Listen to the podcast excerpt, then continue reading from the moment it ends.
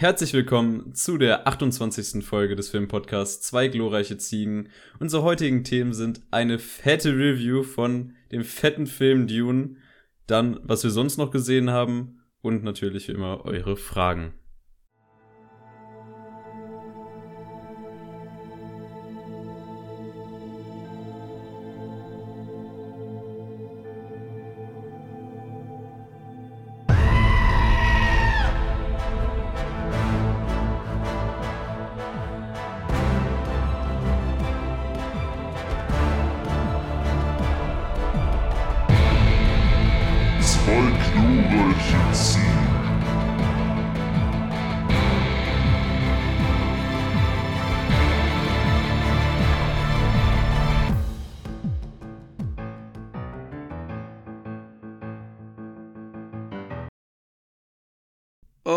Damit auch herzlich willkommen von meiner Seite zur heutigen 28. Folge. Ja, es geht um Dune, wie schon erwähnt, aber natürlich, wie jede Woche oder alle zwei Wochen, ähm, müssen wir euch wie immer darauf hinweisen, folgt uns gerne auf Instagram, zwei glorreiche Ziegen, alles klein, alles zusammengeschrieben.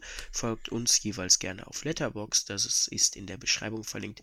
Wenn ihr uns auf Spotify hört, folgt uns gerne, wenn ihr uns auf YouTube hört, abonniert uns gerne und aktiviert die Glocke und da könnt ihr auch noch liken. Wenn ihr wollt, könnt ihr auch noch einen Kommentar schreiben. Ja, äh, und natürlich dann zu guter Letzt war's das eigentlich, oder? Haben ja. wir überhaupt noch was? Wir hatten mal mehr.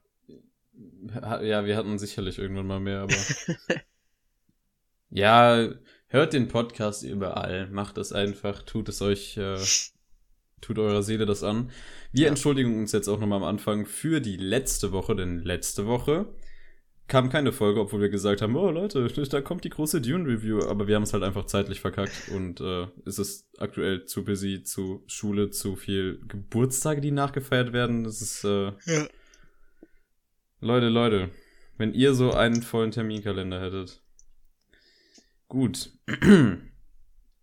Was sonst noch zu sagen ist, Nichts. Wunderbar, wir starten sofort rein in die Fragen, denn wir haben wieder über Instagram Fragen von euch bekommen. Altbekanntes Prinzip, ihr könnt in der Story Fragen stellen, aber nicht nur in der Story, sondern auch unter allen Folgen auf YouTube oder ich weiß nicht, über Insta privat oder in der Schule, wenn ihr uns trefft, wie auch immer. wir starten mit dem altbekannten Xabuschen Triepel von dem lieben Herrn Xabe. Grüße an die fürchterlichen Freunde an der Stelle. Schaut da auch mal den Podcast rein oder die beiden Brüder, hört auch mal den Podcast rein, weil es auf YouTube vertreten. Ich glaube, die Folge ist auch raus, wo ich jetzt zu Gast war. Genau, also, Film Obscura, Frank. Raus. Hört da unbedingt rein, da war Jonas dabei. Und ich starte mit der ersten Frage und sie lautet: Bester Schwarz-Weiß-Film, den ihr kennt? Fabian, ich ich, du musst überlegen, dann würde ich einfach, ich glaube, ich, glaub, ich gehe mit Psycho an der Stelle. Aha. Ja. Ah, das ist echt sehr schwer, weil ich überdurchschnittlich. Strasek der Vampir. Strasek der Vampir. Nein, ich gucke Real Talk überdurchschnittlich viel Schwarz-Weiß-Filme. Ähm. Also. Sie gefallen mir alle nicht. genau, ich hasse alte Filme. Alles, was vor 2000 gedreht wurde, ist Schmutz. Nein, äh, lass mich mal ganz kurz äh, was nachschauen. Und zwar dü -dü -dü, einfach auf Letterbox. Wer ist denn der, dem ich am meisten Sterne gegeben habe? Der schwarz-weiß ist. Und, ah, ich äh, würde, glaube ich, sagen, der große Diktator von Charlie Chaplin Dicht gefolgt von M, eine Stadt sucht einen Mörder und Eraserhead. Alles Filme, die ich noch nicht gesehen habe, also. Ja. Yeah. Aber ich möchte auch äh, Metropolis und The Elephant Man natürlich noch äh, hervorheben.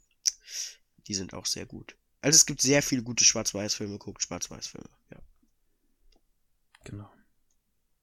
Ja, das äh, war die erste Frage. Wir gehen über zur zweiten Frage und es wird gefragt, PlayStation, Xbox oder Nintendo, wo fühlt ihr euch zu Hause? Äh, also am ehesten eigentlich Nintendo, auch von der Marktphilosophie und von der Menge, glaube ich. Aber also im Moment äh, am ehesten, also spiele ich am meisten Xbox oder bin ich am meisten an der Xbox, weil da auch einfach Amazon Prime und Netflix und so drauf ist. Und äh, ich deswegen einfach da jetzt momentan am meisten dran bin, weil ich nicht so viel zocke momentan. Ja. Ja, ähm, bei mir ist es eigentlich relativ einfach zu sagen. Ich hatte nie eine Playstation, ich hatte nie eine Xbox. Ich hatte, glaube ich, das Einzige, was ich so hatte, war eine Wii. Und da habe ich tolle Sachen drauf gespielt. Also wenn dann Nintendo und ich glaube sogar, wenn ich irgendwann Zeit und Motivation habe, mir eine Konsole zu kaufen. Also sonst habe ich ja ziemlich viel so in den letzten Jahren am Computer gespielt. Aber wenn ich die Motivation habe, dann würde ich mir eine Switch kaufen, glaube ich. Einfach für die Exklusivtitel. Ja, Switch ist eine gute Entscheidung. Ich will unbedingt mal das Zelda spielen. Ich habe damals irgendwie Boah. 60 Folgen von so einem Domtendo Let's Play mhm. geguckt, einfach weil ich es so geil fand. Und habe mir dann gedacht im Nachhinein so, die ganze Zeit, die du da rein verbracht hast, ins Schauen, hättest du auch einfach spielen können. Ich habe so unfassbar viele Spielzeiten bei The Legend of Zelda Breath of the Wild. Das ist Wahnsinn.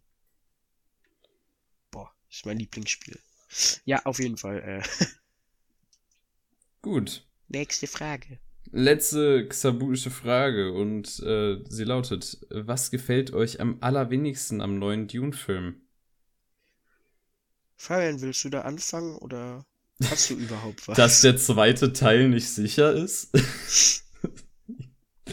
also so krass negative Aspekte fallen mir da nicht wirklich ein. Ja. Ich würde tatsächlich auch nicht sagen, dass mich jetzt, dass es Dinge gab, die mich massiv gestört haben. Aber ich habe tatsächlich eine Review äh, gelesen von einer Person, die den Film nicht gut fand. Und da fand ich, viele Sachen habe ich nicht nachvollziehen können. Aber eine Sache habe ich nachvollziehen können, jetzt wo ich im Nachhinein mal so drüber nachgedacht habe. Und das war tatsächlich, dass äh, Denis Villeneuve ja eigentlich ein Regisseur ist, der sehr viel Wert auf seine Charaktere legt und ähm, trotzdem gleichzeitig noch diese technischen Aspekte äh, hat. Und ähm, in Dune war es aber doch schon teilweise so, dass ein bisschen die Charaktere flacher gewirkt haben. Man muss aber auch sagen, es ist halt auch einfach eine Masse an Charakteren, dass da jeder Charakter irgendwie eine super krasse Bindung zu einem aufbaut, ist ja auch logisch. Aber man muss da auf der anderen Seite wieder sagen, Herr der Ringe hat's mit so gut wie jedem Gefährten aber geschafft. Also es ist schwierig, aber da kommen wir später sowieso nochmal genauer zu. Dann kann man das, denke ich, ja. auch ausführen. Ja. Da würde ich auch gerne, da würde ich gerne noch diskutieren, wenn wir die Zeit haben heute. Aber ja, da kann ich nur so halb zustimmen tatsächlich. Nun ja, was gefällt mir am allerwenigsten? Ich weiß nicht. Also es, es gibt diesen einen CGI-Shot, der, der von allen irgendwie als so der einzige nach CGI aussehende Shot betitelt wird, wo halt sein Helm so aufgeht. Ähm, Ach so, ja, Der gut, ist auch im Trailer ja. drin, also jetzt kein großer Spoiler. Ähm, ja, nee, wenn, dann kommen wir da später nochmal drauf zurück.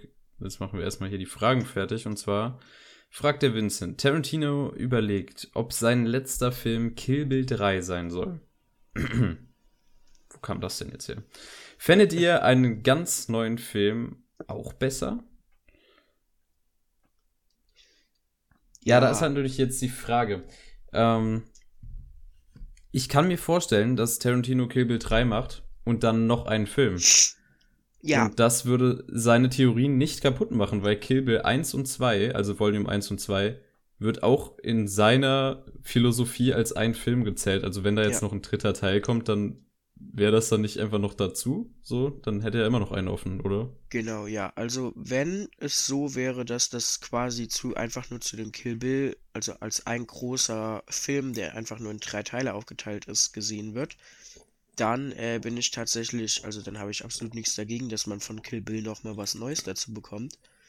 Äh, wenn es aber dann so der letzte Film sein soll, ich meine, ist am Ende seine Entscheidung, aber ich fände nochmal, ich glaube aber, also ich wäre mir aber auch nicht sicher, ob er das dann wirklich machen würde, weil ich glaube, Quentin Tarantino möchte mit einem riesen Knall irgendwie dann von der Bühne gehen und ich glaube, der wird eher in seinem letzten Wobei. Film komplett alles abbrennen mit dem, was er dann da macht. Ich habe letztens äh, mal in so einen Podcast reingehört, wo er dabei war. Dann standen mehrere Sachen. Also er kann sich vorstellen, Kill Bill 3 zu machen. Es hieß aber auch, er könnte sich vorstellen, ein Remake seines ersten Films, Reservoir Dogs, zu machen. Äh, um einfach quasi diesen, diesen Vergleich in der Entwicklung als Regisseur zu sehen und quasi so, um den, den Bogen zu schließen. Ähm, aber er hat halt gesagt, dass äh, Once Upon a Time in Hollywood eigentlich so sein Magnum Opus war. Also sein fettes Werk, whatever. Ähm, und dass das jetzt nicht irgendwie krass übertroffen werden soll. Ich weiß nicht, ich fände es nochmal geil, irgendwie was komplett Originelles zu haben.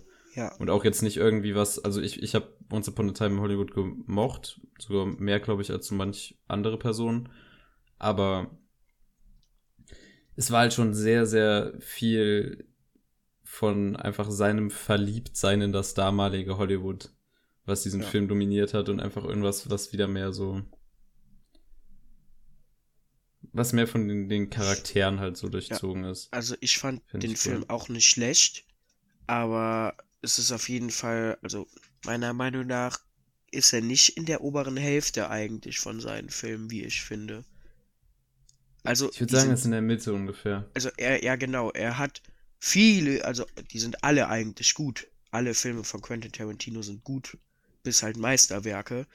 Aber ich finde Once Upon a Time in Hollywood ist, äh, also wirkt nicht wie das größte Hoch, was er hat.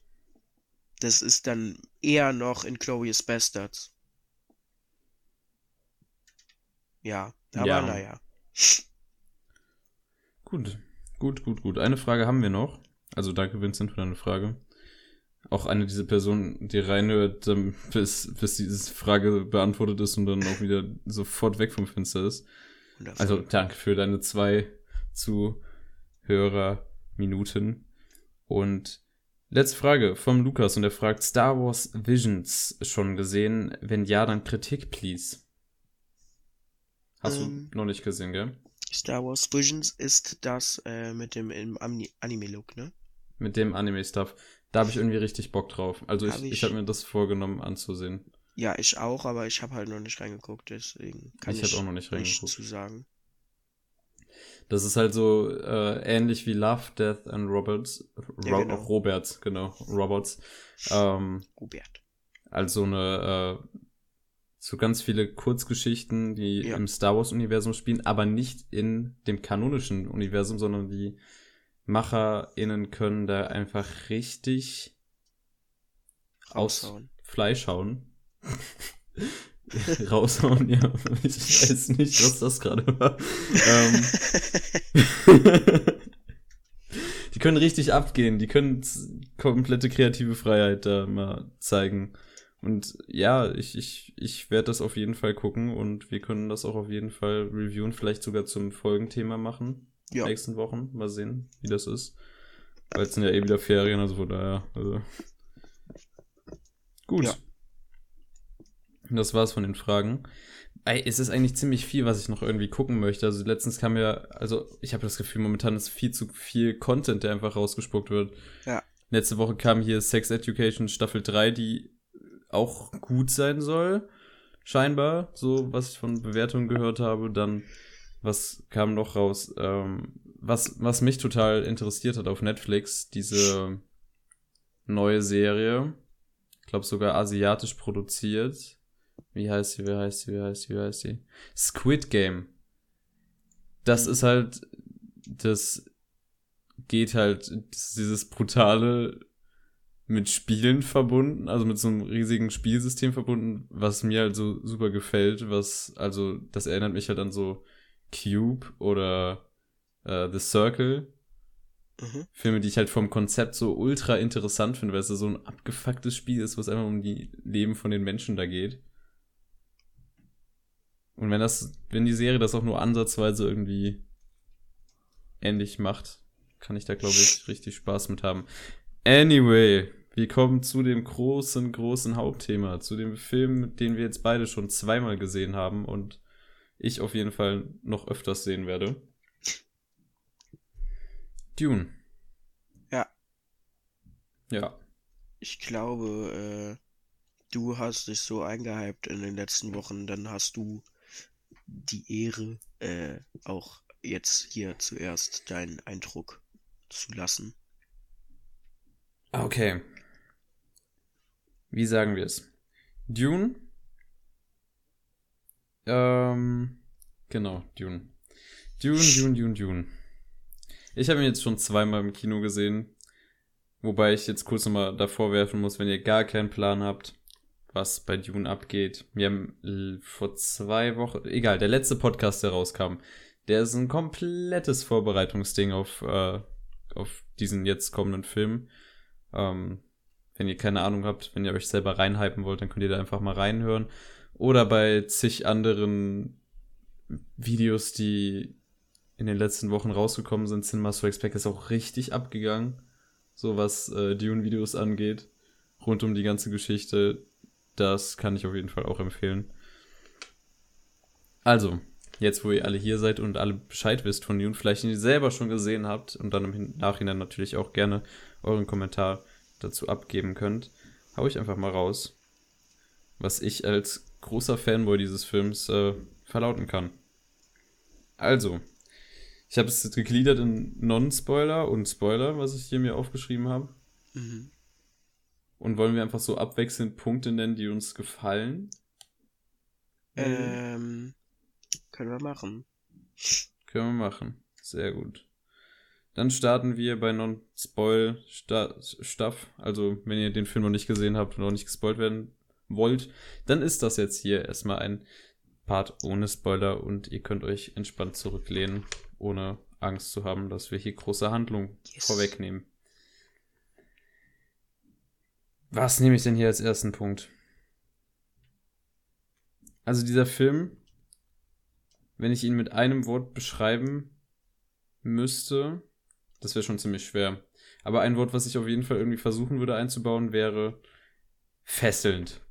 Also ich habe das Gefühl, dass der so unglaublich krass packend inszenierte Szenen hatte, die dich wirklich so in diesen Film reinsaugen, gerade weil Denis Villeneuve, auch wenn man Sicario gesehen hat oder so, oder halt zahlreiche seiner anderen Filme, es schafft Szenen so intensiv zu gliedern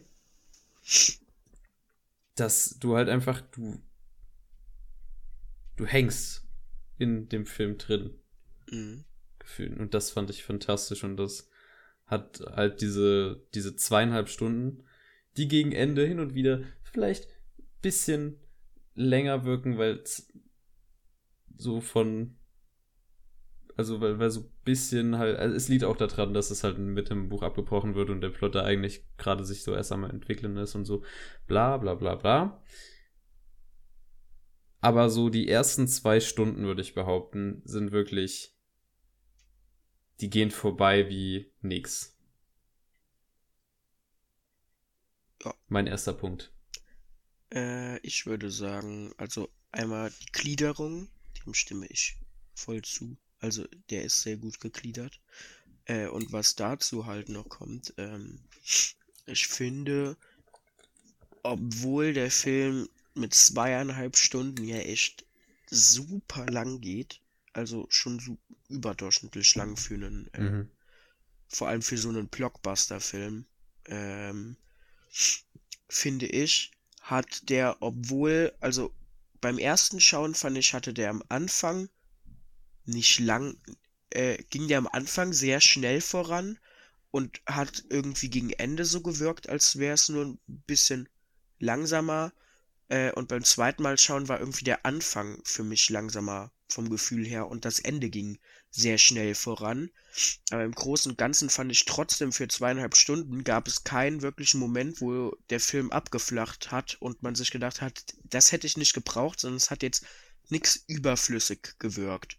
So kam es nicht einmal vor und vielleicht hat sich so ein bisschen gezogen, aber es hat jetzt nie gestört, dass ich gedacht habe, mir ist jetzt langweilig, sondern ich war immer im Film drin und das ist für zweieinhalb Stunden sehr gut, vor allem wenn man dann noch ähm, irgendwie mal sagt, es passiert ja echt gar nicht so viel für die Länge. Ja. Ja. Dann, ähm, wobei, wenn man sagen will, halt, da passiert jetzt nicht so viel. Ich habe das Gefühl, so, es gibt keine, also es gibt schon fette Main-Events, aber zwischen diesen fetten Main-Events wird, glaube ich, wird halt sehr viel Fokus auf diese Charakterdynamiken beziehungsweise ja. halt die Intrigen gelegt, was ich halt persönlich super finde. Also, dass dann ja, ja. halt da auch wirklich sich Zeit gelassen wird und es nicht wie vor allem der alte Film, man die ganze Zeit nur von großem Event zu großem Event hüpft, vor allem am Ende des Films, wo einfach nur noch durchgerannt wird. Furchtbar. Ja. Genau. Es ähm, wirkt so ein bisschen wie kleine Game of Thrones Abschnitte. So irgendwie. Ja. ja. Mit Game of Thrones ist es, Staffel 1 ist es halt echt zu vergleichen. Das, ja. äh, also alles sehr zusammenhängt, ja. aber gefühlt jede, sobald ein neues Setting auftaucht, hast du wie neu und frisch. Also, aber das ist ja nicht negativ, ja. sondern es bleibt ja einfach spannend dadurch. Und es wirkt halt alles ziemlich durchdacht und am Ende bist du halt ja. an einem Punkt, wo du dann denkst, und da kommen wir zu ähm, meinem nächsten Punkt, also im Film wird quasi diese Welt so aufgebaut, dass du am Ende nicht alles weißt und auch nicht alles verstanden hast, aber halt an so einem Punkt bist wie am Ende von einer ersten Staffel Game of Thrones oder wie äh, am Ende eines ersten Herr der Ringe Films, dass du weißt, dass es jetzt erst noch weit, also jetzt eigentlich erst richtig losgeht, dass jetzt noch sehr viel passiert und dass noch so viel zu erforschen gibt, ja. weil das sich einfach alles so massiv und so toll anfühlt. Und groß. Ja. Deswegen, zweiter Teil unbedingt, hallo, da gibt gar keine Frage, so, der muss kommen. Ganz wichtig. Deswegen geht den Film im Kino schauen. Genau. Der nächste Punkt. Mein nächster Punkt. Obwohl, ich würde gerade noch was zum Worldbuilding sagen. Ja. Ähm, es ist halt nicht so auf die Fresse. Die Sache ist, äh, wenn man drauf achtet, merkt man, dass es halt immer da ist. Also wirklich in jeder Szene, die Villeneuve hat sich wirklich darauf konzentriert, dass jede Szene nicht nur quasi, sage ich mal, ähm, aus einem Grund im Film ist. Also es ist immer, man merkt immer, es gibt in der Szene Worldbuilding, es gibt Character Development, es gibt ein Event, was in dieser Szene passiert. Es gibt nicht irgendeine Szene nicht nur, weil, hm, ja, um den Charakter ein bisschen zu entwickeln, machen wir jetzt hier die Szene rein. Das ist alles, ja. um gleich mehrere Sachen immer quasi dir unterbewusst als Zuschauer oder Zuschauerin einzuflößen. Ja. Und das ja. finde ich ziemlich geschickt und gut gemacht. Und dadurch, dadurch hast du das Gefühl, dass du halt so richtig abtauchst in diese Welt. Respekt. Punkt. Weiter, Jonas. Jetzt dein nächster Punkt. äh, ich fand, also viele Leute haben, oder fange ich anders an, ich habe Dune ja nicht gelesen oder sonst was und ich habe ja auch den ersten Film, also der, der Film aus den 80ern, der hat mir jetzt nicht so irgendwie die Infos gegeben, dass ich gesagt hätte, Mann, ich weiß echt Bescheid über Dune. So, das hat er halt gar nicht. Deswegen bin ich da relativ unvorbereitet quasi reingegangen. Und ich finde, der Film hat das sehr, sehr gut gemacht, dass er das alles erklärt hat. Das äh, hat sich mir alles sehr erschlossen und ich würde jetzt nicht sagen, dass ich da mich irgendwie verloren gefühlt habe und gedacht habe, scheiße Mann, was ist das, was ist das? Und der Film baut halt echt so darauf auf, dass er dann im nächsten Teil, wenn es den hoffentlich gibt, wovon ich jetzt aber eigentlich mittlerweile sehr stark ausgehe, äh, dass man dann halt sich so ein bisschen, also ähnlich wie in Herr der Ringe. Im ersten Teil wird dir auch noch sehr viel erklärt und im zweiten Teil, da bauen die schon drauf auf. Du weißt jetzt auch einfach mehr und du hast dich auch ein bisschen damit auseinandergesetzt. Jetzt können wir auch, müssen wir dir das nicht immer wieder erklären, was genau was hier ist. Äh, und das fand ich, hat Dune im ersten Teil jetzt auch sehr, sehr gut gemacht. Äh, und ich fand es auch nicht super störend. Das Wort sehr sinnvoll eigentlich äh, in, die, in die Handlung immer eingegliedert. Zum Beispiel, als der Planet erklärt wurde, hat sich Paul halt so gesehen eigentlich selber ein Erklärungsvideo über Arrakis angeschaut, um selbst auch zu verstehen, was das für ein Planet ist und so weiter. Und das ist anscheinend ein Kritikpunkt bei einigen Menschen. Vielleicht liegt es auch einfach daran, dass die das alles schon kannten. Aber für mich als Person, die es nicht kannte, hat es auch ehrlicherweise einfach sehr geholfen. Aber da kannst du auch einfach was dazu sagen, weil ich meine, du hast ja das alles schon vorher gekannt und vielleicht ist es ja für äh, dich ein bisschen störender gewesen. Also störend nicht, also wirklich da, wo quasi äh, Paul dieses, also das ist jetzt kein Spoiler, das passiert in den ersten zehn Minuten und das ist auch kein krasser Handlungspunkt, wo Paul sich, Paul, Paul oh. sich das oh. anguckt. Das ist ja. eins zu eins im Buch drin, wie er sich über den Planeten informiert. Ja. Und halt so Stuff guckt. Also, ich weiß nicht, warum man sich da beschweren soll. Irgendwie muss man ja auch raffen, was abgeht.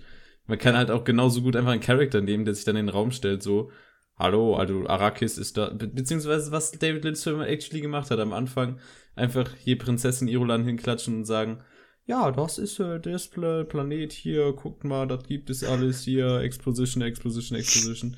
Und ich meine, den Villeneuve hat es halt irgendwie clever gelöst. Natürlich ist es ja offensichtlich, dass es nur in dem Moment quasi dazu dient, dass der Zuschauer rafft oder die Zuschauerin, was da gerade abgeht.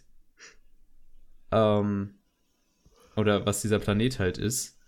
Aber wir leben es halt dann durch Paul durch, was uns vielleicht auch dann nochmal eher an Paul bindet, als den Hauptcharakter, mit dem wir möglichst schnell Kontakt aufbauen müssen, weil ja die Handlung schon wieder drückt. Sprich, man merkt, jede Szene hat halt so mehrere Punkte, so, so eine Checkliste, die quasi abgearbeitet ja. wird. Es existiert halt nicht nur aus einem Grund. Gut. Bist Soll ich weitermachen? Dran? Ja. Schauen wir uns das Ganze mal von der schauspielerischen Seite ein. Und da finde ich wirklich, dass das quasi einwandfrei ist. Äh, von allen Schauspielerinnen und Schauspielern, die da mitgemacht haben. Vor allem möchte ich hervorheben, ähm, Jessica, also die Schauspielerin von Jessica, wie war nochmal ihr Name? Sekunde, ich klicke mich mal durch Letterboxd. Rebecca Ferguson. Dann der Baron, der von Stan Skarsgård gespielt wird und natürlich äh, Timothy Chalamet als, als Paul haben alle, also die drei so mit am besten, würde ich behaupten, funktioniert. Ja. Ja. Ey, dem schließe ich mich sehr an. Die Schauspieler sind alle sehr gut auf die Rolle gecastet. Wenn ich auch sehr, sehr gut fand, war Jason Momoa. Bei dem mhm. muss man aber auch sagen, der hat quasi gefühlt einfach auch sich selbst ein bisschen gespielt wie bei Aquaman, wo er sich auch so ein bisschen selbst spielen kann. Aber es funktioniert halt auch einfach super gut, wenn er das machen kann.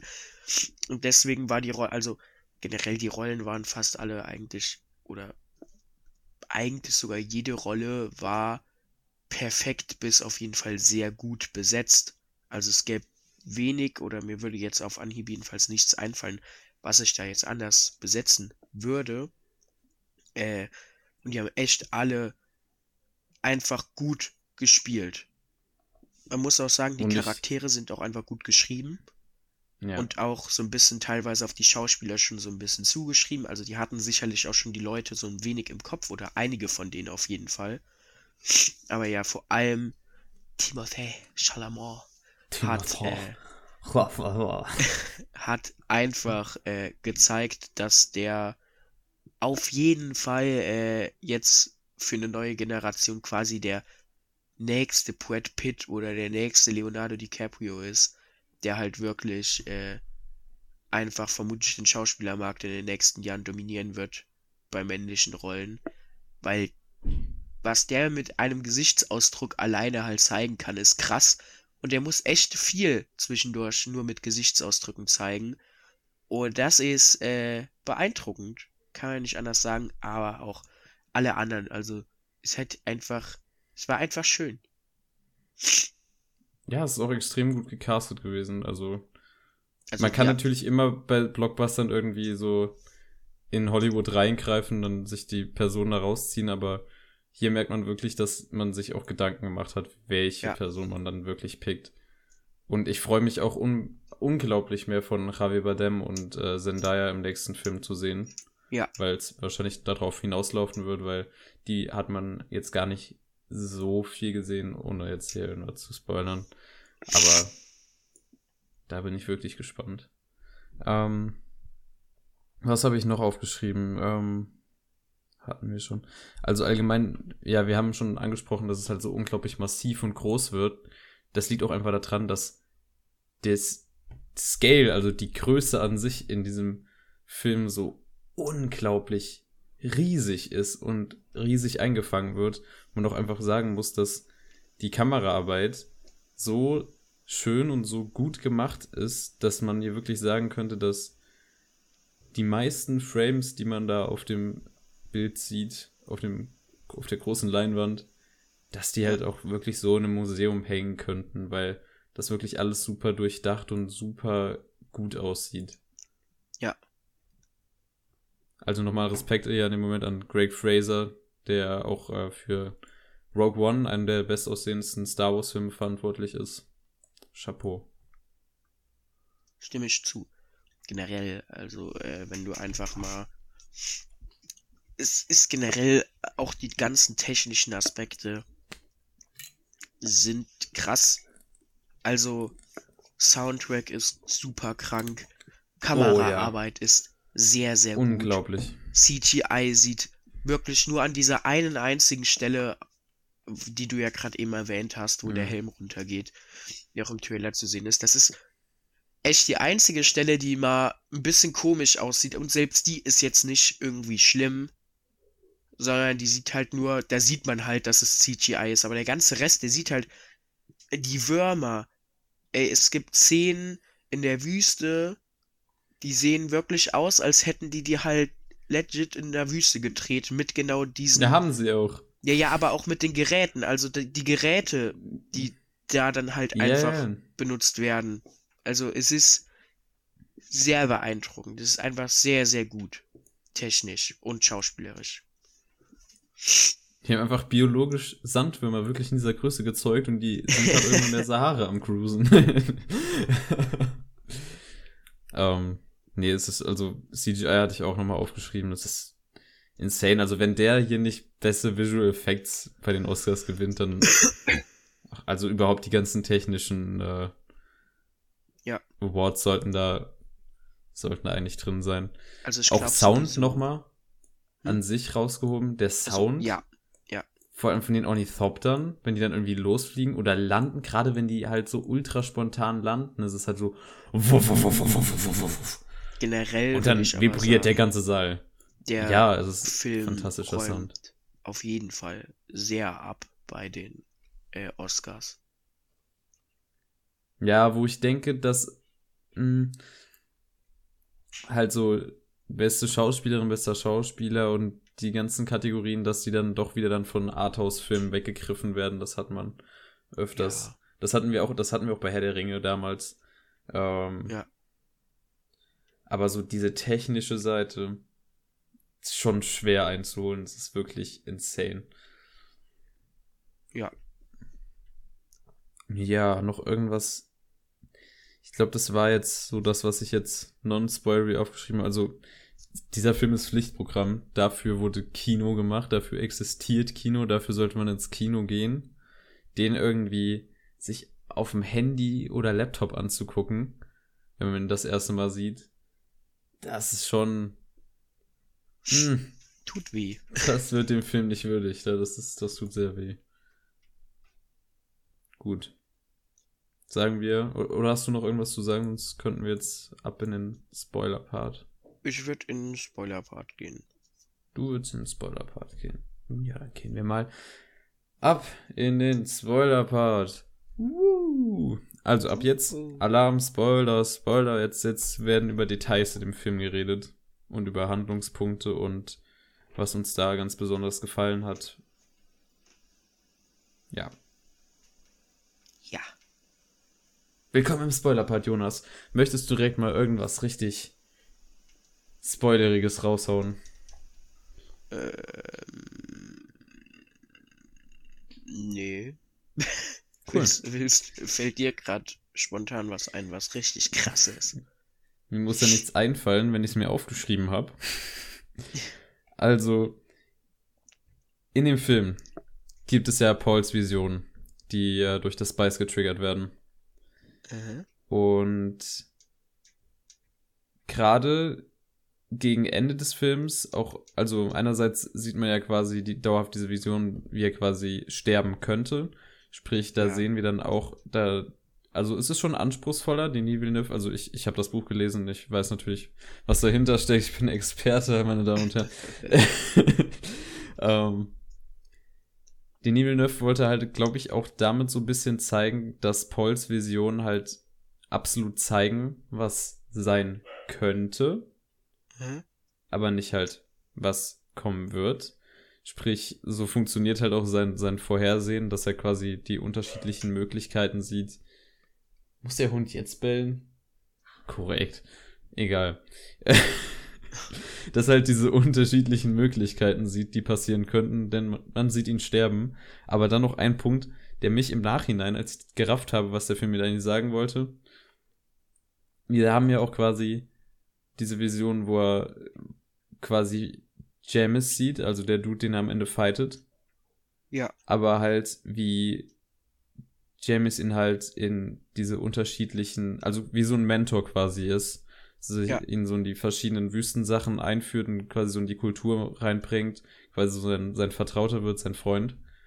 Und dass dadurch, dass er quasi seine Lehren über die mögliche Zukunft sieht, dass er das für sich in der Gegenwart lernt, obwohl es nie dazu kommen wird, obwohl es nur eine Möglichkeit ist, die passieren könnte. Ja. Das ist so ein Abfuck. Äh, also nicht Abfuck, Mindfuck, meine ich. Das ist ja krass, weil es am Ende quasi darauf hinausläuft, dass er quasi James dann tötet und so und dann quasi, ähm, ja, dass es nie zu dieser Möglichkeit kommen wird. Dass er ihm das überhaupt so beibringen kann, aber bis dann, aber da, da wusste er es ja schon, quasi von einfach nur den Visionen, die sein könnten. ja. Wie geil ist das denn? Der Film Ja. ist sowieso, der bereitet super viel vor. Auch, also, der Film an sich ist ja noch nicht mal, also, du kannst ja nur ausmalen, was halt noch kommt, weil es wird ja auch echt ordentlich was angeteased. Alleine, wenn Paul dann im Zelt halt diesen Nervenzusammenbruch hat, wo er dann diesen Krieg sieht, der in seinem Namen stattfindet, Der Dschihad, ja. äh, wie gesagt, ich weiß nicht, ob das passiert, weil ich das Buch nicht gelesen habe. Aber ich meine, es wird ja quasi trotzdem was in die Richtung auf jeden Fall angeteased, dass es kon da Konflikte geben wird und so weiter. Und äh, allein das ist halt schon echt, echt, echt sick einfach. Ich finde es auch nochmal schön, wie der Film uns quasi nahegebracht hat, dass ähm, Paul halt jetzt nicht so der, der klassische Auserwählte in der Hinsicht ist. Er will es ja auch Das, gar nicht ähm, sein, theoretisch. Klar, dass, dass er es halt gar nicht sein will, aber das ist natürlich dann auch wieder so ein Trope, den man quasi hat. Ja, also ja. viele Helden funktionieren dadurch, dass sie erstens nicht sein wollen, aber dann am Ende doch dann ihre Pflicht erfüllen, so ein Luke Skywalker oder so. Das hat die Entwicklung, die sie klassischerweise durchmachen. Ähm, aber was ihn halt unterscheidet, ist, dass wir quasi lernen, wie diese, dass wir über diesem Mythos stehen, dass er, dass es diesen Auserwählten, also das ist quasi das, was die Fremen in ihm sehen. Diesen, äh, diesen Madi, den, den Ja. Quisazade, also, nee, der Quisazade ist noch was anderes, aber dieser Madi, dieser Auserwählte, der kommen wird. Das sind ja alles, das wird uns am Anfang erklärt, das sind ja alles quasi diese Sachen, die die Schwesternschaft, die Ben Gesserit so ewig lang vorbereitet haben. Dass sie Ja. ja. damals schon vor, was weiß ich, tausend Jahren oder so, da eine Schwester hingeschickt haben, und dann über Generationen diese, diesen Glauben da halt verbreitet haben und Ja. Festgepflanzt haben, damit halt sowas vorbereitet wird. Und das quasi, wenn wir so fanatische Fremen sehen, die dann halt auch so ernst nehmen und so, dass wir halt eigentlich wissen so, yo, ihr glaubt gerade an irgendwelche Hirngespinste, die halt so eine Schwesternschaft, die eigentlich nur über Religion super viel Kontrolle und Macht gewinnen möchte, in euch eingeflößt hat. Und das macht so viel komplexer und so viel interessanter als so ja. das Klassische. Ja, ja. Also es ist super ausgeklügelt und sehr durchdacht und alles. Also es ist äh, schon Brainfuck in manchen Momenten. Was ich noch sagen will, um hier einfach alle Zuhörenden komplett zu verwirren. ähm, Pauls Weg, den, den sieht er ungefähr in den Visionen, wie das sein wird. Also man sieht ja auch quasi die Vision schon von, äh, von diesem Dschihad, von dem, dem Krieg, der quasi in seinem Namen geführt wird. Ähm, ja, ich weiß nicht, ob ich mich dazu krass in Spoiler-Territory bewege, weil das, das also, okay, das ist schwierig. Aber ich, ich wollte noch einen weiteren Grund liefern, warum halt Paul jetzt nicht so der, dieser White Savior Guy ist, der so random daher gesteppt kommt und halt, also, um es zusammenzufassen, Frank Herbert hat, und das hat er selber so gesagt, und das merkt man auch, wenn man vor allem äh, die zweite Hälfte des Buchs, beziehungsweise dann noch die Fortsetzung liest, Dune Messiah oder die, die Herren, der Herr des Wüstenplanet oder so auf Deutsch. Ähm, der Charakter Paul wurde halt geschrieben, um uns vor, also uns Menschheit, anyway, den, den Leser oder die Leserin vor charismatischen Führern zu warnen. Ja. Das äh, einfach quasi einem blind zu folgen auch wenn es am Anfang halt eigentlich ganz gut wirkt. Also, das ist eine Aufforderung ins dauerhafte Hinterfragen quasi der Autorität, die über dir steht, wenn sie da über dir steht. Dass das halt so der Weg ist. Und dass man nicht sich einfach quasi blind irgendeiner so Glaubensschaft, egal wie gut es sich anfühlt, anschließen sollte. Ja. Was halt komplett was anderes ist als so ein White Savior, der alle rettet. Ja. Oh, Dune ist halt so. Ah, es ist so massiv, so viel, so, so vielschichtig. Jetzt allein an diesem Film kann man halt noch nicht mal diese ganze Bandbreite. Deswegen muss auch einfach die Fortsetzung kommen. So ist es halt einfach nicht abgeschlossen. Es ist so viel Zeug, was dann erst im Nachhinein quasi dann noch mehr Sinn ergibt. Aber was hier schon alles vorbereitet wurde und was ich jetzt halt noch nicht mal so ansprechen kann. Und das ist halt so toll zu sehen, dass Denis Villeneuve da wirklich scheinbar den Durchblick hat und uns da wirklich was, wenn es halt in der Zukunft kommen wird. Und es sieht gut aus. Der Film hat jetzt äh, nach eineinhalb Wochen weltweit, obwohl er erst in diesen internationalen, eher klein, also kleineren Märkten gestartet ist, jetzt nicht in der USA und nicht in China mhm. gestartet ist, da kommt er erst am 22. Oktober. Ähm, er hat schon 76 Millionen eingespielt. Was stark ist, vor allem für einen Corona-belasteten Film, Pandemie-belasteten Film. Also der Und, Film zieht ja sowieso gerade heftig alles in die Kinos. Ja, ich, ich war jetzt auch noch, und das ist ungewöhnlich, in kaum einer leeren Vorstellung in diesem Film. Es war irgendwie immer, also für Corona-Verhältnisse extrem voll oder halt voller. Mhm. Und in anderen Filmen sitze ich halt casually meistens alleine oder mit so ja. ein, zwei anderen Leuten. Und es ist einfach so ein tolles Gefühl zu sehen, dass Leute sich wirklich für so einen eigentlich eher Arthouse-mäßigen Blockbuster interessieren. Und ihn auch ja. scheinbar mögen, weil guck dir die Bewertungen, IMDb, Letterbox, dies, das, schau, schau dir das an, das ist alles überdurchschnittlich gut bis sehr gut. Ja, ja, ja. Also der Film ist auf jeden Fall, also meiner Meinung nach, wird Dune in ein paar Jahren das Standing von Star Wars und Herr der Ringe vermutlich erreicht haben. Also natürlich, wenn die Fortsetzungen, man munkelt ja, dass es jetzt so zwei werden, also dass man jetzt aus der zweiten Hälfte vom ersten Buch einen zweiten das wäre schon geil. Genau, aus dem zweiten dann den dritten macht, äh, dass es dann auch eine Trilogie wird. Äh, und ich wenn die nächsten beiden genauso werden wie jetzt der erste und halt darauf aufbauen, ähm, kann ich mir schon gut vorstellen, dass dann äh, das ein gleiches Standing wie Star Wars oder Herr der Ringe hat.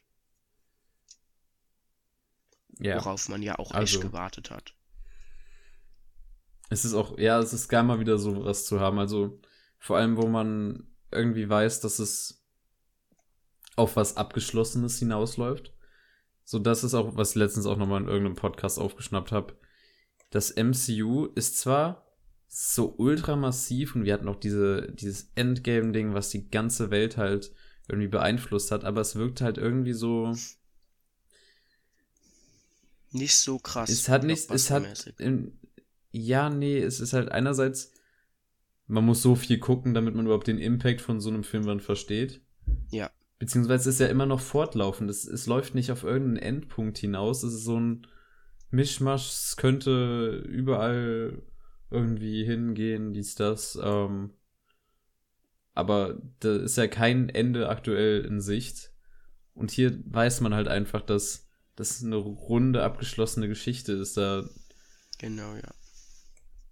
Ja, sowas hat gefehlt, lange. Und sie haben es oft versucht. Sie haben ja oft versucht, irgendwie der goldene Kompass zu ja, so einem also, Franchise gesagt, zu machen, Percy Jackson zum Franchise zu machen.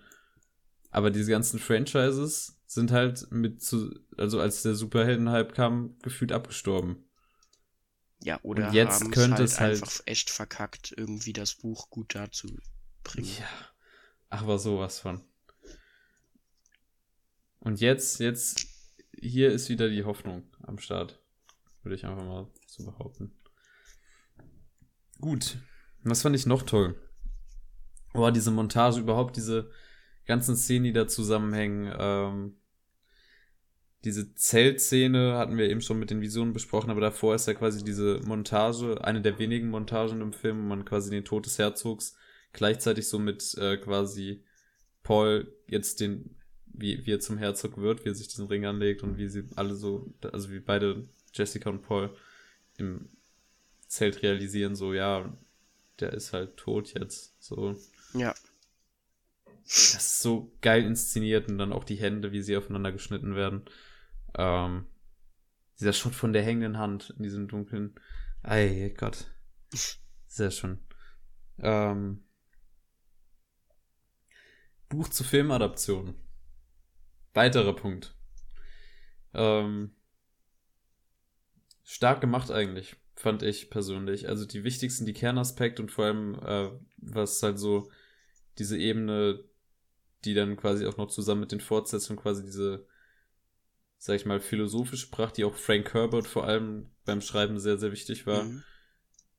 die das quasi liefert. Also dieser Film funktioniert ja auf mehreren Ebenen. Man kann ihn gucken als quasi so Action-Adventure-Sache und funktioniert. Ohne dass man da großartig drüber nachdenken muss. Weil da halt genug coole Action-Sequenzen drin sind und auch coole Charaktere, vor allem wenn, wenn halt so einem Duncan Idaho gespielt von Jason Momoa dann mehr Laufzeit gegeben wird. Auch quasi ihn so bis zu seinem Tod halt wirklich so zu dem heroischen Action-Typen.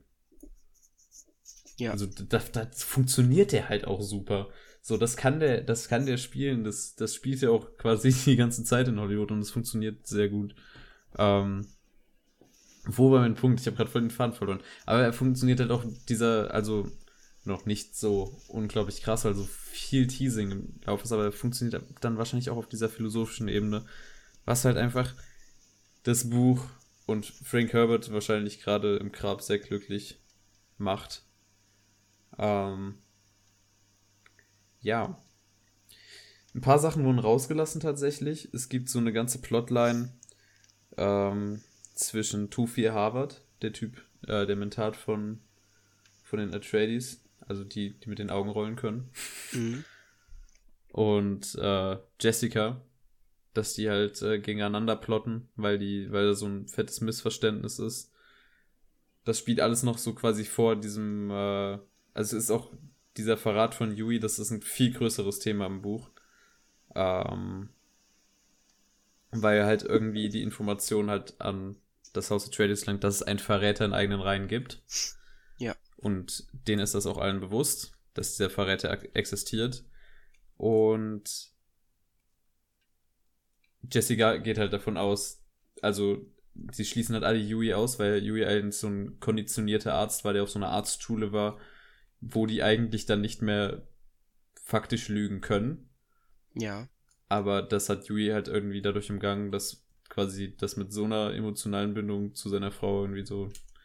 Es ist auch Zeit her, dass ich das Buch gelesen habe, aber es hat auf jeden Fall eine logische Erklärung gehabt. Wie auch immer, quasi Jessica hat dann quasi Tufir ähm, suspected und Tufir hat er dann Jessica suspected. Und Tufir hat sich quasi dann auch noch äh, Dingens hier ähm, von Josh Brown gespielt, der Gurney, Gurney Halleck quasi mit ins Team geholt und so. Mhm. Ähm, ja. Das ist alles nicht drin.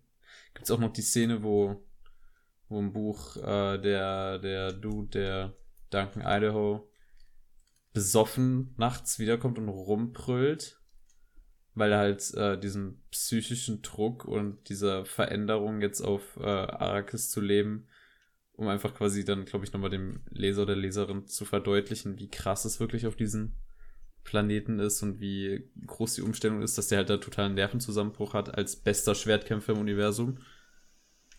Mhm. Ja. Und dann halt noch paar andere Dinge, aber tut nicht krass zur Sache. Also es hat echt ziemlich gut funktioniert in dem Film. Also du sagst generell, der Film wunder, wunderbar ja. hat das Buch sehr gut getroffen.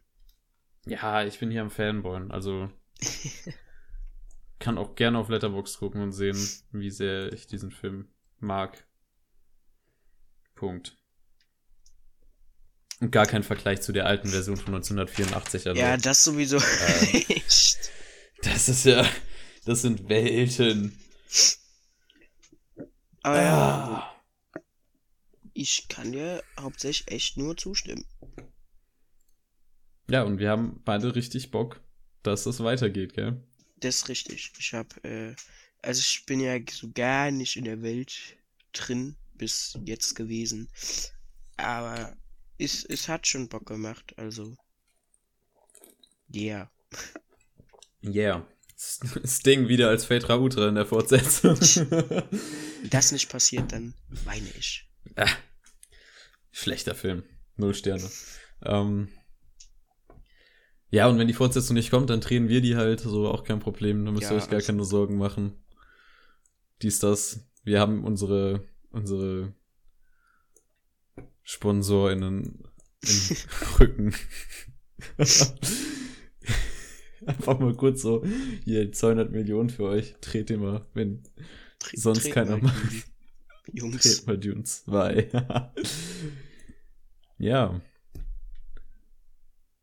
Wenn einfach die Fortsetzung nicht Dune Part 2 heißt, sondern irgend, also halt nach dem Alien-Prinzip einfach Dunes. Und dann, es gibt zwei Planeten. Dune hoch drei. Ab in die nächste Dimension. Dune Resurrection. Dune schlägt zurück.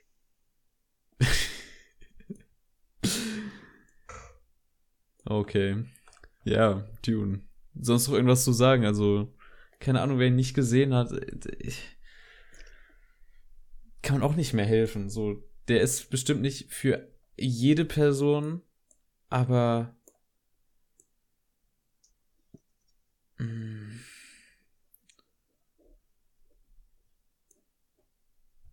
ja. Eigentlich sollst du aber trotzdem wieder mal so dem wenigstens eine Chance gegeben haben. Weil bei dem Groß, also bei den meisten Leuten kommt er gut an. Die Leute rennen ja auch aktuell ins Kino also, und den sollten wir doch im Kino ja. gesehen haben. Auch wenn die Story einem nicht gefällt, der ist so visuell so nice. Also ich meine, es ist halt bei großen Reihen natürlich immer so, dass es, es ist, viele Leute gucken das, also gibt es aber logischerweise viele Leute, die es nicht gut finden. Aber äh, ich denke trotzdem, die überwältigende Mehrheit wird Dune als Film sehr mögen. Und bisher habe ich jetzt mit Leuten geredet, also mit den Leuten, denen ich geredet habe, die Dune schon geschaut haben, die fanden den Film auch sehr gut. Also Also ich habe hier mitbekommen, so aus einem äh, Freundeskreis von meinen Freundeskreisen, dass die einen richtigen Dune-Kult aktuell am Bilden sind und auch schon irgendwie den Film drei, vier Mal gesehen haben im Kino und quasi ich das in den Weg geleitet habe. Ha! ja, ich hab Bock. Ich hab Bock auf was da kommt und ich, ich bin so froh, dass ich ich war sehr hyped auf das Ding. Ich habe extra das Buch dafür gelesen. Ich habe mal ein Buch komplett gelesen, was so fett ist wie dieses Buch. Und ich sag seit zwei Jahren, auf diesen Film warte ich unbedingt. Ich bin nicht enttäuscht davon. Es ist so ein fantastisches Gefühl. Und apropos fantastisches Gefühl. Ab in was wir gesehen haben. Überleitung. Wundervoll. Ich habe gesehen. Ähm, The Father hatte ich noch nicht besprochen hier im Podcast, oder? Doch. Das war das letzte. Doch. Nicht Memories of Murder? Was nochmal? Nicht Memories of Murder? Doch, Hatten das war auch das irgendwie... letzte. Nee, also du hast beide schon besprochen. Habe ich The Father besprochen? Ja, du Folge? hast The Father Wann haben wir den letzten besprochen? aufgenommen? Vor zwei Wochen. Be sonntags. kurz bevor wir Dune gucken waren? Oder? Nee, nee, sonntags. Nee, sonntags? Als wir Dune schon gucken waren? Oder ich verwechsel's gerade und ich denke, wir haben es besprochen, weil du mir privat was dazu geschrieben hast. Ja, komm, glaub, red, red einfach nochmal drüber, schadet dir jetzt. Dann sage ich, dann hake ich den nochmal kurz ab. Also, The Father kann ich jedem empfehlen, der läuft aktuell auch noch, glaube ich, in mehreren Kinos. Der, der kommt eigentlich sogar, der hat ziemlich gut eingespielt für so einen Mini-Arthouse-Film mhm. in Deutschland. Ähm, ja, ist halt, ich nenne den Demons OP-Film und das ist er quasi auch und es ist halt super gruselig. Also ich habe auch auf Letterbox geschrieben, der beste Horrorfilm 2021 freigegeben ab sechs Jahren. Ähm, danach bist du erstmal fertig und Jonas hat gesagt, geh nicht alleine gucken. Was habe ich gemacht? Ich bin alleine gucken gegangen. und ja. Krasser Film. Also so wenig ja. Mittel, aber so solange man dann darüber nachdenkt, so so tiefgreifender. Soll ich einfach mal weitermachen? Ja, ja. Da habe ich zweimal Dune gesehen, da habe ich diese einen Minuten The Death of äh, David Cronenberg geguckt, weil alle anderen das auf Letterbox irgendwie auch gelockt ich haben. Ich war auch verwirrt, ne? Keine Ahnung, das war auch richtig weird. Irgendwie, keine Ahnung, was das war. Wir gehen über zu dem nächsten Film, den ich gesehen habe. Und zwar habe ich gestern einen Studio Ghibli-Film gesehen, und zwar einen der eher unbekannten, würde ich mal behaupten. Ich wurde hierzu äh, von, ich weiß nicht, kennst du ihn auf YouTube? Äh, Chevrillas Productions? Ja, vom Namen. Also, der, der macht coole Videos und der hat dann gestern oder vorgestern so ein Ghibli-Ranking hochgeladen mhm. und hat den auf Platz 1 gepackt.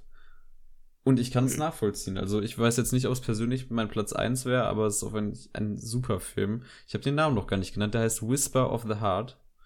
Ist oh. äh, directed by Yoshifumi Kondu tut mir leid, wenn es falsch ausgesprochen ist, aber äh, der Dude ist halt, der sollte eigentlich so der Nachfolger von Miyazaki, also dafür wurde er quasi vorbereitet, Nachfolger von Miyazaki zu werden, was Regie angeht, ähm, bei Studio Ghibli. Ist halt dann leider verstorben, nachdem er hier quasi seinen ersten Film vollendet hat als Regisseur. Mhm.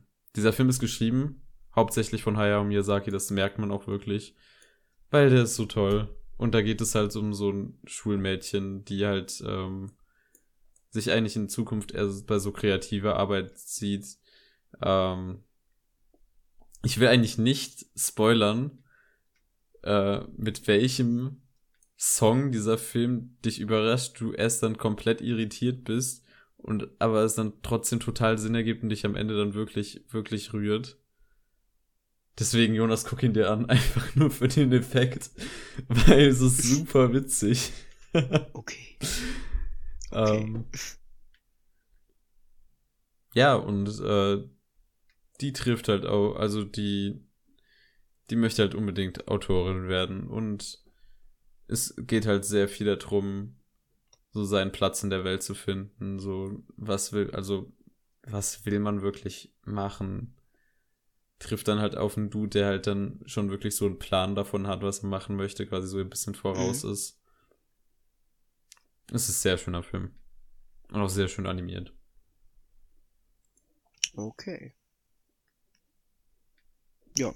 Auf einer, auf jeden Fall unter den, unter den besten Ghibli-Filmen, Top Ten irgendwie, da. Ja. Und da habe ich noch einen Film gestern gesehen, und zwar Manchester by the Sea. Hast du den schon gesehen? Ja, du hast den von mir ausgeliehen. Ja, ich weiß aber nicht, ob, ob es einer der verpackten war oder nicht. Äh, die sind, äh, die, die verpackt sind, die habe ich mir einfach so schon geholt, aber die habe ich schon gesehen. Ich hole mir ganz oft halt. Ah, die hast du schon gesehen. Ja. Boah, dieser Film. Also ich muss zugeben, der, der hat sich hin und wieder gezogen, hatte ich das Gefühl. Ich hatte hin und wieder, also ich, ich mache es jetzt clever und dann direkt erstmal die ganzen negativen Aspekte. Ich hatte auch hin und wieder vor allem was äh, dann, also kurz zusammenfassen, worum es geht. Es geht um so einen Dude, Lee Chandler, der, dessen Bruder halt stirbt und dann muss er halt äh, über seinen 16-jährigen Neffen die Verantwortung übernehmen, also den, quasi adoptieren, I don't know. Ähm, und dann kommt er halt zurück in seine Heimatstadt, wo halt so quasi scheinbar aus der Vergangenheit noch was belastet. Mhm. Und ja, also ich, keine Ahnung, ich, ich bin Fan von Lucas Hedges, denke auch, dass das äh, so einer der besten Schauspieler aus dieser aktuell jungen Generation, unter die ich also Timothy Chalamet, äh, diese Tom Holland, Zendaya, Sacha Ronan, die Generation halt, äh, dass der da ziemlich hoch ja. mitspielt. Hat mich so, also ich weiß nicht, so ein Drecksack eigentlich in dem Film. So, ich will gar nicht. Ich, ja, ich ja. konnte irgendwie mit dem nicht so mitfühlen, weil er so ein kleiner, kleiner, ich jetzt, ich halte mich zurück mit, mit meinen Worten, aber. Eine Pupsbacke. Eine Pupsbacke, aber hallo. ähm, der Film sieht halt ziemlich gut aus. Und ich finde, die Thematik, die dann halt seine Vergangenheit äh, anbetrifft, das ist halt wirklich, wo dieser Film absolut glänzt und das mich komplett umgehauen hat. Also, wenn der Mitte was revealed wird, was ich jetzt nicht vorwegnehmen möchte, was mich halt wirklich so unglaublich umgehauen hat. Also, das war trauriger als. Ich glaube, das war mit so eine der traurigsten Momente, die ich in so einem, in einem Film schon mal erlebt habe, würde ich behaupten. Mhm. Weil ja. das ist so ein Schlag in die Magengrube. Ich habe da nur gesessen und es hat sich so ich konnte so mitfühlen mit diesem Dude. Das ist einfach nur so. Ah. Und ich finde auch äh, einfach toll geschrieben, wie quasi mit dieser ganzen Situation umgegangen wird in dem Film. Und wie realistisch das sich vor allem anfühlt. Und deswegen finde ich auch eigentlich wieder gut, dass, dass Patrick jetzt nicht so der liebe kleine Neffe ist, sondern wirklich eine Pupsbacke auch. So, ja. weil es halt viele Teenager gibt, die dann auch wirklich Pupsbacken sind. Geiles Wort. Ähm, ja. Ich weiß nicht, ob ich den noch mal irgendwie in nächster Zukunft dann rewatchen wollen würde. Und ich glaube nicht allein. Ja, also. Das ist auch auf jeden Fall ein belastender Film. Ja. Bisschen zu lang an manchen Stellen hatte ich das Gefühl. Mhm. Ich weiß nicht, ob äh, da. Also es gibt eine Plotline mit, mit äh, Patricks Mutter, ob ich die jetzt so gebraucht habe. Weiß ich nicht. Aber großen Ganzen wirkliche Empfehlung, wenn ihr euch wirklich mal total wegballern wollt. Und ich weiß nicht, ich habe mir halt überlegt, irgendwann muss ich mal diese ganzen traurigen, richtig guten Filme gucken. Hab jetzt hiermit angefangen. Was steht jetzt hier auf meiner Liste? Schindlers Liste. Das war pun fucking not intended. Ähm, was will ich noch gucken? Oh, hier, ähm, Grave of the Fireflies, also die letzten Glühwürmchen oh, Ghibli. Guck den wirklich, also den guck den wirklich nicht alleine. Aber ich habe da Angst. Also. Also, ich will schon sehen, aber. ist wirklich ein unfassbar widerlich, also nicht wieder, aber Oh. Widerlicher Film. nein, widerlich harter Film. Also der ist wirklich, So. den, ich weiß wirklich nicht, ob ich den jemals wieder in meinem Leben sehen möchte. Der ist echt einfach hart. Also ich werde mir auf jeden Fall angucken. Einfach weil ich auch sowieso alle Ghibli-Filme sehen möchte. Vor allem, wenn ich jetzt gesehen habe, dass ja auch neben Miyazaki die gute Filme machen können. Also demnach. Also, äh, abgesehen, also hast du das mitbekommen? Was, dass die Gurrick und And the Witch rausgebracht haben oder so? Halt der erste 3D-Animationsfilm Ja. von Ghibli, ja, zum Kotzen, gell? Der soll richtig Ja. scheiße sein. Ja. Ähm, und das ist halt irgendwie belastend, weil die haben irgendwie seit sechs Jahren keinen langen Film rausgebracht und bringen die so einen Film raus. Naja. Ähm, ich bin gespannt auf, auf den nächsten, leider wahrscheinlich letzten Film von, von Miyazaki. Wenn ich das Ja. so einschätze.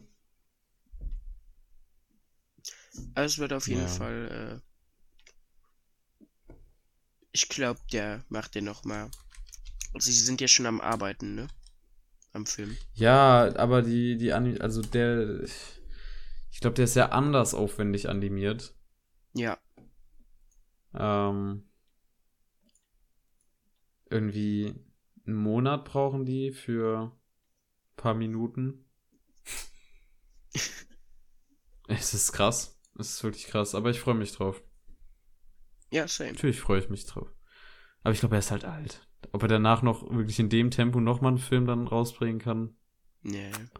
Ich glaube, der wird sich dann auch echt äh, ein bisschen zurücklehnen und schon noch kreative Prozesse Wollte er, wollte er auch schon machen. Ja. Hat er nach, nach Dings auch schon gesagt. ja.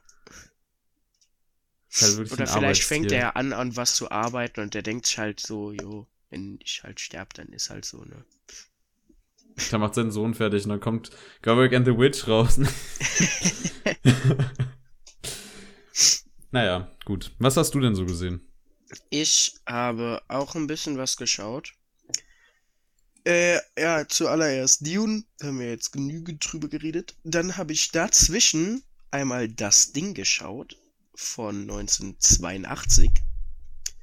Ein äh, Mhm. sehr zu empfehlender Film. Es ist Real Talk Among Us in 1982 in der Antarktis. es ist super cool, wie die da Spannung aufbauen. Es ist also die Effekte.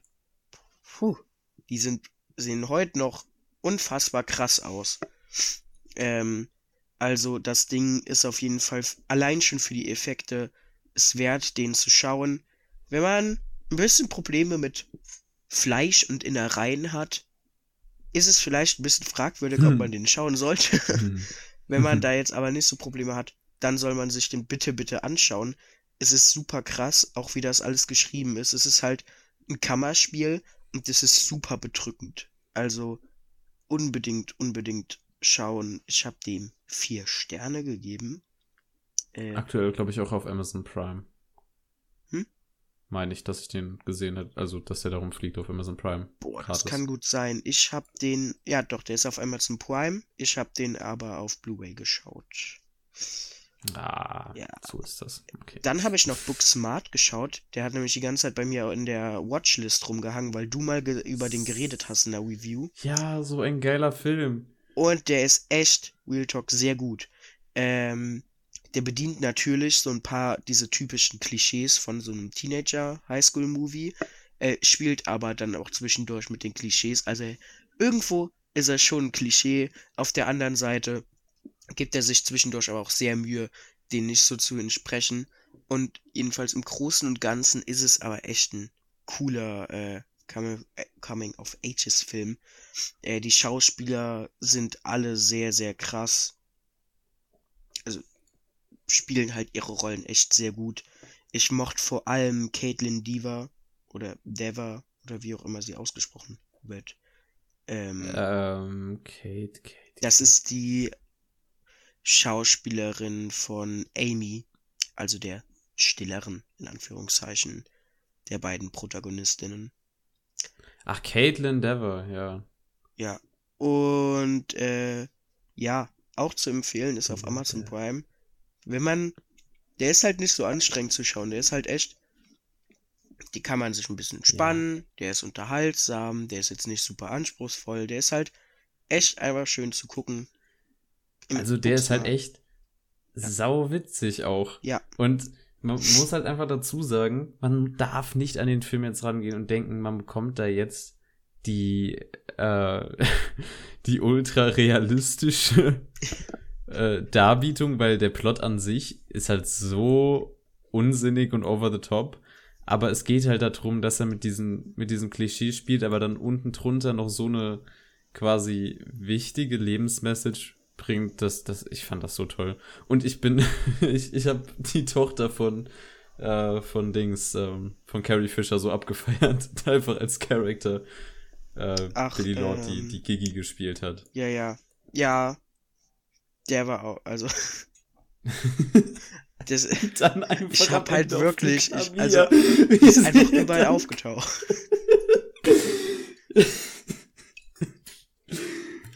Das, ja, ja, das stimmt. Das war sehr toll. Oh Mann. Ich, ja. Ich muss den noch mal gucken. Auch, also Amazon Prime, Leute, gönnt euch. Äh, und dann habe ich ebenfalls The Death of David Cronenberg geschaut. Ja. Ja. Ne? Ist halt, also es ist der Regisseur von Der Fliege, hauptsächlich. Also das kennen jetzt vermutlich die meisten. Hat aber auch sehr viele andere äh, Horrorfilme hauptsächlich halt gemacht, die äh, ja auch teilweise echt revolutionär waren. Ist aber dementsprechend, also wer die Fliege macht, wird halt ein bisschen weird drauf sein. Ist er auch. Äh, ja, also ich meine, ich habe jetzt auch keine Bewertung gegeben. Ich habe es halt geguckt. Und damit ist auch gut. Ja. Und mehr habe ich leider nicht geschaut. Äh, ich gucke halt gerade noch parallel auf Netflix mal wieder eine Serie und zwar Typical. Und ich schaue also die neueste Staffel. Und ich schaue momentan noch äh, Beastars. Da ist auch die neue Staffel raus. Das äh, Mhm. bin ich aber noch beides dran. Gefällt mir jetzt aber sehr gut. Ich kann natürlich äh, genauer dann drüber reden, wenn ich mit beiden fertig bin. Und sonst äh, kommt heute, also kamen heute oder kommen heute noch, vermutlich jetzt sind die schon da, mittlerweile während der Aufnahme, äh, zwei Filme an, die ich mir bestellt habe, äh, auf die ich mich tatsächlich gefreut habe. Also Hau raus. und zwar einmal mhm, die sagenhafte Welt der Amelie, heißt der so? Ich muss kurz auf Mhm. meine Bestellung. Die fabelhafte Welt, glaube ich. Hm? Oder einfach im Original Amelie. Ja, genau. Also Amelie und Love. Das sind beides französische Filme. Äh, beide bei Cannes sehr gut abgeschnitten. Äh, bei Amelie ist, gilt als der beste französische Film eigentlich. Würde ich sagen. Der Film ist so vercrackt. Ich habe den als Kind irgendwie immer, also meine Mutter liebt den, glaube ich, sehr. Und ich habe den als Kind immer irgendwie mitbekommen. Ich kann mich da nur so ganz schemenhaft erinnern, aber der ist halt derbe vercrackt. Am Anfang fällt halt irgendjemand einfach aus dem Kirchturm raus oder so vor ihr. War das ihre Mutter oder so? Ich weiß es nicht. Sehr gut. Ja, vercrackt. Ja, Ja, äh, ja. auf den freue ich mich und in Liebe geht's äh, um Altersdemenz, soweit ich das jetzt da rausgezogen habe. Der hat halt auch Okay. nur 1,08 Euro gekostet, gebraucht, in einem 1 sehr Euro guten Zustand. Also so. Ja, in einem sehr guten Zustand halt gebraucht. Deswegen habe ich mir den auch noch gesnackt. Ja, und ich habe mir dann noch sehr viel... Ach, ich habe da was gar nicht eingetragen, fällt mir gerade auf. Na, hör mal. Das fällt mir da gerade ein. Ich hab, ich schlingel, ich hab The Host geschaut, natürlich. The Host von, von Aber habe ich den äh, nicht eingetragen oder wie? Von hier, von ne? Von Bonjour. Ja. Habe ich den nicht eingetragen? Du hast den nicht eingetragen. Also ich habe ihn jetzt nicht gesehen bei deinem Film. Ja, äh, den habe ich am Freitag geschaut noch. Ja, ich weiß auch an. nicht, warum der nicht drin ist. Auf jeden Fall ist mir nämlich gerade eingefallen, weil als ich den geguckt habe, habe ich mir sehr viele koreanische Filme in meine Amazon-Wunschliste getan. ähm, der ist sehr gut. Der hat teilweise, also das Monster sieht sehr scheiße aus, das muss man einfach sagen. Also das CGI ist wirklich einfach zum Kotzen. Aber alles drumherum ist einfach unfassbar geil. Also es ist wirklich dieses Classical, äh, was man halt schon von Bong Joon-ho kennt. Also der Humor ist super cool. Die Schauspieler, wie immer, äh, Song Gang Ho! Ja! also vor allem der, äh, der spielt einfach so unfassbar geil. Wer aber auch super geil spielt, ist Park Hae-il, der ja auch in manchen Filmen von ihm mitspielt. Die spielen so gut alle. Es ist so krass. Also wirklich koreanisches Kino ist einfach super, super unterhaltsam. Und du hast, es wirkt einfach wie ein Trash-Film eigentlich und auch wie eine Trash-Prämisse. Und dann siehst du auch einfach das Monster. Aber dann sind das so krasse Schauspieler und eigentlich so eine krasse Story und so krass gefilmt, auch, auch die Kamerawinkel, die der einsetzt und alles, dass du dann denkst, äh, ja, es, es ist aber einfach kein Trash-Film. Es sieht so aus, aber es ist einfach keiner. Und das ist so beeindruckend. Und The Host Also- ist auf Amazon Prime, empfehle ich sehr. Der hat auch vier Sterne von mir bekommen. Das ist auch, also der Mann macht auch einfach sehr gute Filme. Also ja, Ja, muss man wirklich bitte sagen. gucken. Ich habe ich hab einen Kommentar, glaube ich, unter irgendeinem ähm, Bong Joon-ho-Film gesehen. Einfach, kann Song Gang Ho nicht einfach in jedem Film mitspielen als Hauptrolle? Ah, ja, Fabian. Wir sind Ja. durch. ja, tatsächlich, oder? Ja. Dann noch eine Hausaufgabe für nächste Woche. So sieht's aus. Ähm, ich jump mal gerade auf Prime. Denn ich würde tatsächlich einen Film nicht unbedingt diese Woche sehen möchte. Hast du Palm Springs schon gesehen? Nee, ne? Äh, Palm Springs ist jetzt äh, exklusiv auf Amazon Prime. Der Film, der ähm, bei irgendeinem Festival, glaube ich, angelaufen ist und dann nur wegen Corona so dezent in Kinos, aber auch nicht wirklich. Und der ist halt mit Andy Samberg und mit der von How I Met Your Mother, die, die, die. Ja. Ne? Ich weiß den Namen gerade nicht mehr. Also, da, da, der soll wirklich witzig und unterhaltsam sein und auf den habe ich schon lange gewartet, den zu sehen. Den machen wir als Hausaufgabe. Palm Springs auf Amazon Prime. Schaut den Film. Ja. Sonst könnt ihr gespannt sein, was der nächste Woche, was wir uns da wieder aus dem Hütchen zaubern. Und sonst Ja. Wünschen wir Ähm, einen ihr könnt gerne, wenn ihr irgendwelche Meinungen zu den Sachen, die wir heute gesagt haben, habt. Ja. äh, uns die auf Insta schreiben, uns die in die Kommentare schreiben. Da würden Ja. wir uns sehr freuen. Und somit war es das mal wieder endlich von einer vollständigen Podcast-Folge unsererseits. Fabian viel Spaß im Kino. Heute Abend wieder Dankeschön. sich. Deswegen kommt der Podcast auch einfach einen Tag später, weil ich heute Abend wieder ins Kino Ja. gehe. Und ja, bis nächste Woche dann. Bis nächste Woche. Au revoir. Auf Wiedersehen. Hm.